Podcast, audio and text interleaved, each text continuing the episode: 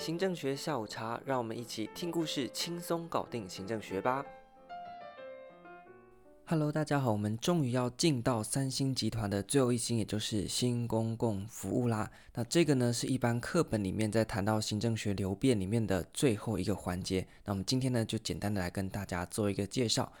在前情提要的部分，我想这边应该不用多讲。前面我们已经介绍过了新公共行政 （NPA） 和新公共管理 （NPM）。今天呢，我们就要进到 NPS，也就是新公共服务。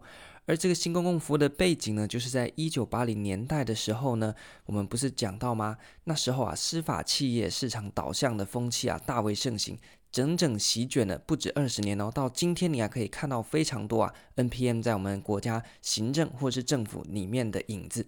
那这个时候呢，就想到啊，之前在大学的时候修课，老师呢就讲了一个例子哦，就是那时候 NPM 到底有多疯。那在 NPM 最当道的时候呢，各式各样的学术研讨会啊，然后公共行政学者的呃会议啊、讲座啊等等的，全部都在讲新公共管理，到处都在讲 NPM。那有一次呢，一样是一场研讨会，那研讨会从早到晚全部都在讲 NPM。那那时候呢，有外国的学者来参与哦，所以呢，讲完了一整天的 NPM，这些教授大学者们啊，都觉得非常累了，于是他们就想说，好。那就带这个外国的学者呢，来去其他地方换换心情啊，不要再碰这个 NPM。结果呢，外国人来带他们去哪边呢？带他们去故宫博物院。结果一看到这个牌子呢，外国人差点昏倒，因为故宫博物院的英文是什么呢？National Palace Museum，还是 NPM，所以到处都是 NPM。但是呢，NPM 后来也引发了一系列的质疑和反思嘛，就是我们在上一集提到的顾客导向它可能存在的问题。因此呢，针对这些 NPM 顾客导向和过度市场导向底下所衍生出来的问题，我们的这位丹哈特丹哈先生呢，他就提出来了新公共服务。那个时候呢，是在两千年的时候，一直到今天，我们都还有这个新公共服务的影子存在。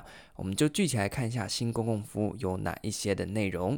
首先呢，我们看到新公共服务一定要先抓住它的核心哦，也就是“服务”两个字。这个“服务”两个字有什么好强调的呢？也就是说，过去啊，在新公共管理 NPM 当中呢，它强调政府应该要领航而非操讲。但是到了新公共服务，它主打就是什么呢？要用服务来代替领航。从新公共服务，我们进一步来推哦，“公共”两个字代表什么呢？公共的社群嘛，一群人嘛。那这个社群具体来讲是什么呢？就是一群人，他们有共同的价值信念，并且呢，彼此之间不是一个上对下、下对上或单向的关系，而是多项的网络关系，并且呢，在彼此之间是一个互惠互助的状态。我们就说这是一个社群，那也是公共两个字底下所隐含的意思。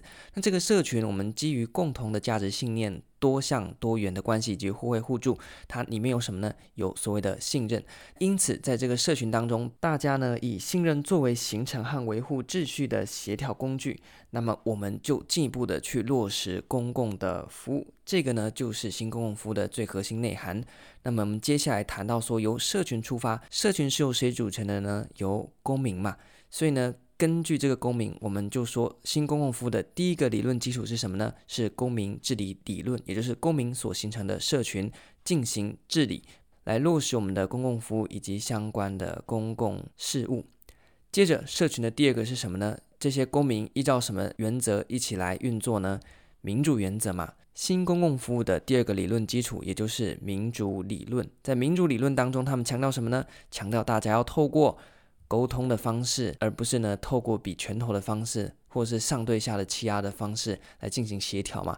所以第三个理论基础，也就是对话理论，哈伯马斯强调我们应该用对话来取得在各式各样议题上面的一个呃协商共识，或者呢是妥协哦。以上呢，我们就可以由新公共服务推出它的三大理论基础，也就是公民治理理论。民主理论以及对话理论。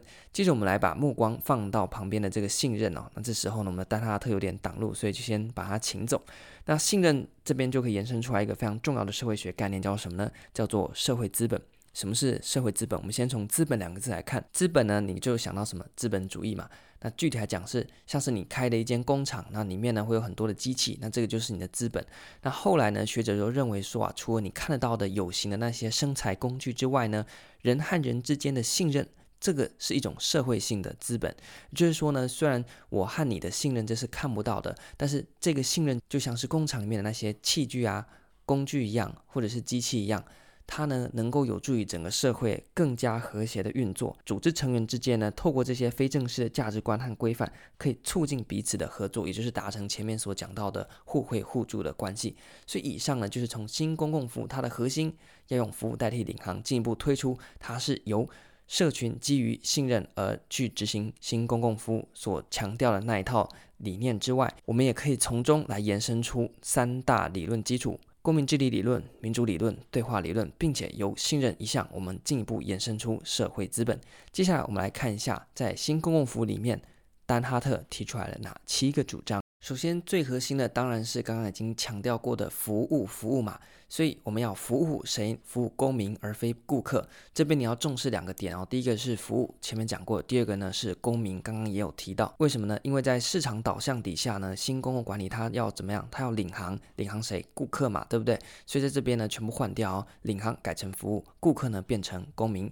第二个呢，既然要公民，公民，我们就要强调什么呢？在民主行政当中，我们已经讲过了，要追求公共利益，这不用再多讲。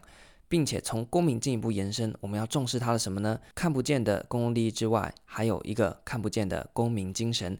所以在这边，我们应该更加重视的是公民社会当中的公民精神，更胜于企业精神。第四个是我们要透过策略性的思考以及民主的行动来落实我们的公共服务。这个就是字面上的意思。因为你要达成这个公共服务的目标啊，你必须啊用非常策略性的方式来思考，背后隐含的是什么呢？是你还是要重视那些专家学者的意见，但是在你实际要执行政策或推动你的那些目标的时候呢，你必须要重视民主的原则。这个我们前面有讲到了。接下来我们要重视课责并不容易啊，因为呢在前面我们已经提到顾客导向的批评里面呢，就有讲到，如果你把人民当作顾客，那人民的需求是非常多元，而且彼此之间可能是冲突的。因此，这个政府呢，要如何在这样多样化的民众需求之间取得平衡，并且有效地扛起相关的责任，确实落实对于政府的苛责，来确保公共利益能够被妥善的执行。那这个呢是非常不简单的。第六个呢，则是服务要更胜于领航，前面已经讲过了，而最后则是要重视人而非生产力。这个其实从一八八七年开始就一直讲讲讲讲到现在了。我们还记得在传统理论时期。